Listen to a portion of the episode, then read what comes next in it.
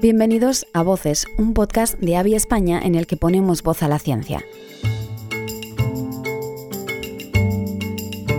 La voz es una herramienta muy poderosa a la hora de comunicar y cuando hablamos de la salud es fundamental escuchar a los pacientes, familiares, a los sanitarios, a quienes trabajan en la investigación. Por eso queremos alzar la voz a través de este podcast para seguir mejorando el conocimiento y la realidad que viven miles de personas en torno a la dermatitis atópica.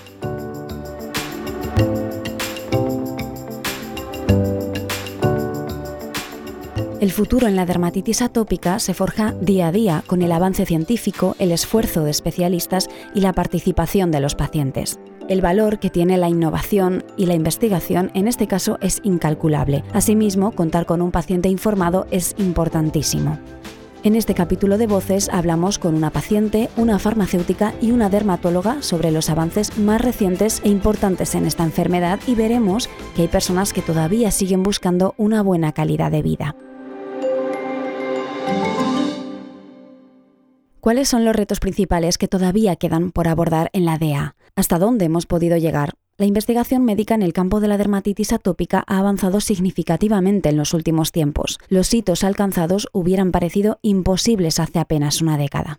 La dermatitis atópica actualmente eh, está viviendo una revolución auténtica, tanto en los tratamientos como en el conocimiento de la enfermedad. La doctora Carolina Vila es dermatóloga en el Hospital Universitario Juan Ramón Jiménez de Huelva. Nos cuenta algunas de las novedades más interesantes. Pues la dermatitis atópica es una enfermedad que está un poquito desangelada en cuanto a arsenal terapéutico. Sí que en dermatología tenemos una trayectoria con un recorrido mucho más amplio de tratamientos muy potentes, selectivos, dirigidos, específicos en patologías de otro tipo, como la psoriasis, etcétera. Pero en dermatitis atópica sí que hay casos que tanto a nosotros como médicos como a los pacientes que sufren por picor, que no pueden dormir, que incluso faltan al trabajo, que tienen eh, mala calidad de vida a causa de esa inflamación, de ese picor, de ese rascado.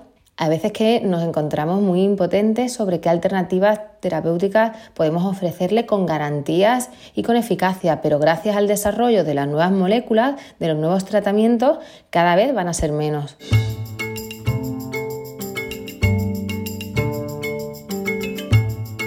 A pesar de lo mucho que ha avanzado la ciencia, las necesidades de los pacientes son todavía muchas. La dermatitis atópica es, en muchos sentidos, una gran desconocida. Esto provoca que algunos pacientes todavía no hayan encontrado alivio para su enfermedad. Patricia Rodríguez padece la enfermedad desde hace mucho tiempo. Nos cuenta su experiencia y su convivencia con la patología. Ya hace muchos años que empecé con ella, era pequeñina, dos años así aproximadamente y desde esos dos años hasta ahora, que tengo 40, he estado viviendo con brotes continuos y bastante severos. Entonces ha sido mi día a día durante todos estos años.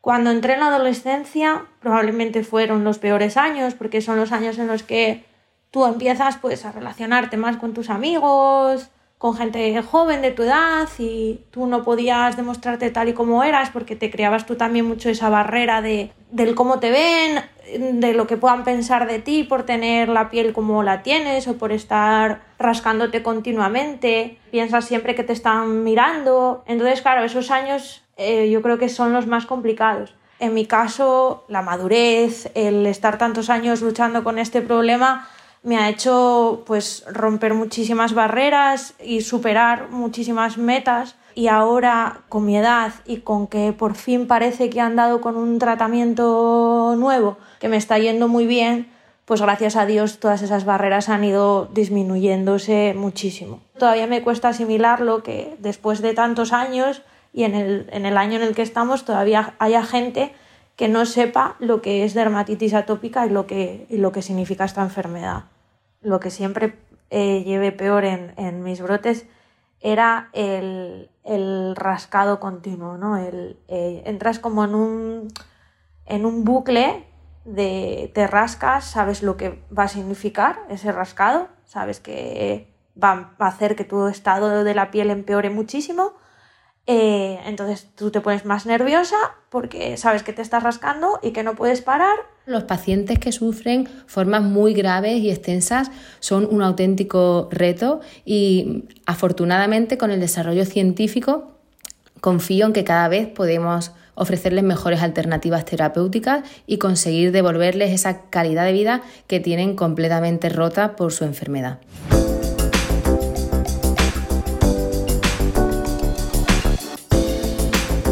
Pero no hace falta irnos al extremo. En el caso de los pacientes con DEA grave, existen necesidades que todavía no están cubiertas. Esto supone un peligro para la calidad de vida de estos.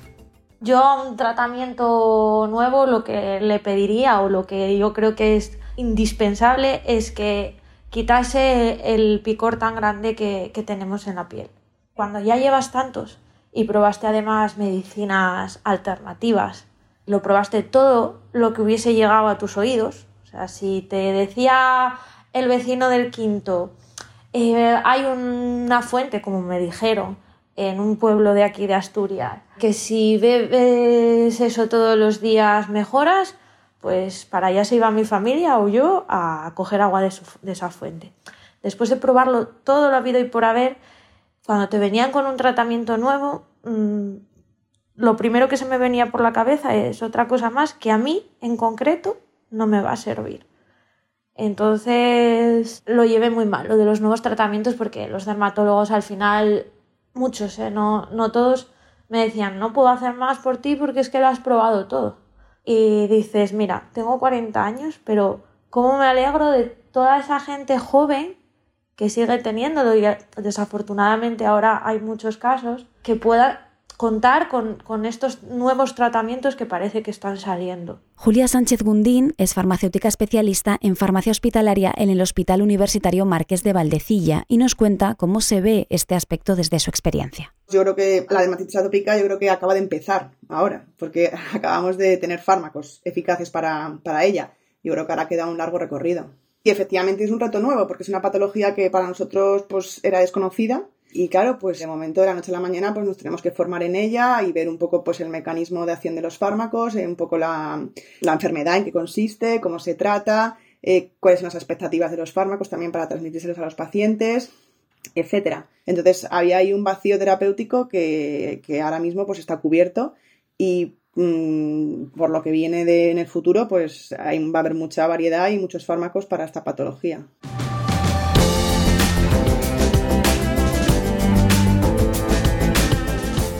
Como hemos dicho en más de una ocasión en este podcast, la resignación no es una opción si se busca una mejora en la calidad de vida. La información, explican los especialistas, ayuda en ambos sentidos. Por un lado, al paciente, que puede comprender mejor cómo funcionan los tratamientos. Por el otro, a los investigadores, que poco a poco van conociendo mejor la enfermedad, algo imprescindible para comprender cómo mejorar la vida de los pacientes. Pues nosotros al final somos otro profesional sanitario que está implicado en todo el proceso. Bueno, el médico prescribe el fármaco y el farmacéutico es el que hace una atención farmacéutica al paciente. Nosotros en la consulta pues les explicamos a los pacientes en qué consiste el tratamiento, cuáles son los posibles efectos adversos, cuál es la posología, cómo tratar estos posibles efectos adversos, mm, bueno, los temas de mantenimiento del fármaco, si son de nevera, si no, y bueno, y cualquier duda que puedan tener los pacientes. Muchas veces hacemos como de conexión entre el paciente y el médico. El paciente, al paciente nosotros le vemos cada dos meses aproximadamente.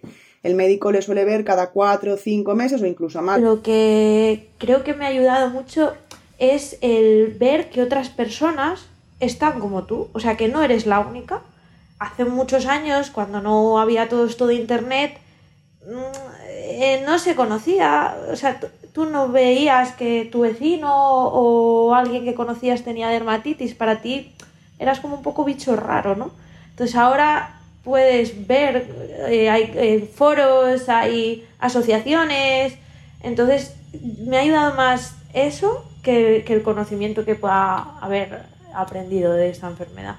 Que en dermatitis atópica, al menos que como es de lo que sé, es de lo que puedo hablar, la calidad de vida cuando, cuando estás en brote es mínima. O sea, no le podría llamar a eso a lo que vivimos cuando estamos en un brote calidad de vida, porque no lo hay, vives simplemente hasta que se te pase, con la esperanza de que se te pase.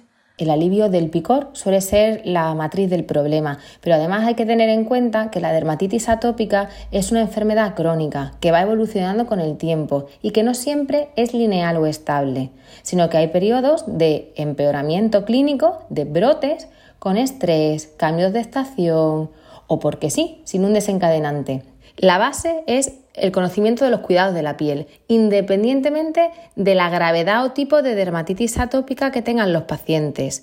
Los consejos para cuidar la piel, que además también se puede aplicar a la piel sana de personas que no padecen dermatitis atópica, como las duchas cortas, utilizar productos para la higiene de un determinado tipo, para pieles sensibles, el uso de cremas hidratantes emolientes que sean nutritivas, que le devuelvan a la piel esa barrera, esa integridad que tienen dañada las personas con pieles sensibles, con eczemas atópicos, evitar los perfumes cuando hay brote porque pueden producir picor, el tipo de ropa, especialmente la ropa interior que deben elegir, fibras de algodón 100%, de colores blancos para evitar las sustancias químicas de los tintes, pues deben ser muy bien explicadas para que los pacientes pues puedan manejarse con más facilidad en su día a día, de forma que lo puedan integrar en cualquier práctica y llevar a cabo con normalidad. También es importante tener ahí al equipo de enfermería como un apoyo a esas instrucciones que damos los dermatólogos en la consulta para reforzar, resolver dudas y que los pacientes pues, se puedan llevar a casa y les sean útiles de verdad. Los pacientes con información, conocimientos empoderados, van a ser más responsables y tienen un mejor pronóstico de la evolución de su enfermedad. Se hacen más fuertes ante la enfermedad y los médicos, el equipo de enfermería, estamos ahí para acompañar, intentar, por supuesto, curar, aliviar, ayudar, resolver dudas, pero es uno mismo que si se hace responsable y es buen conocedor de su patología, la va a enfocar siempre mucho mejor.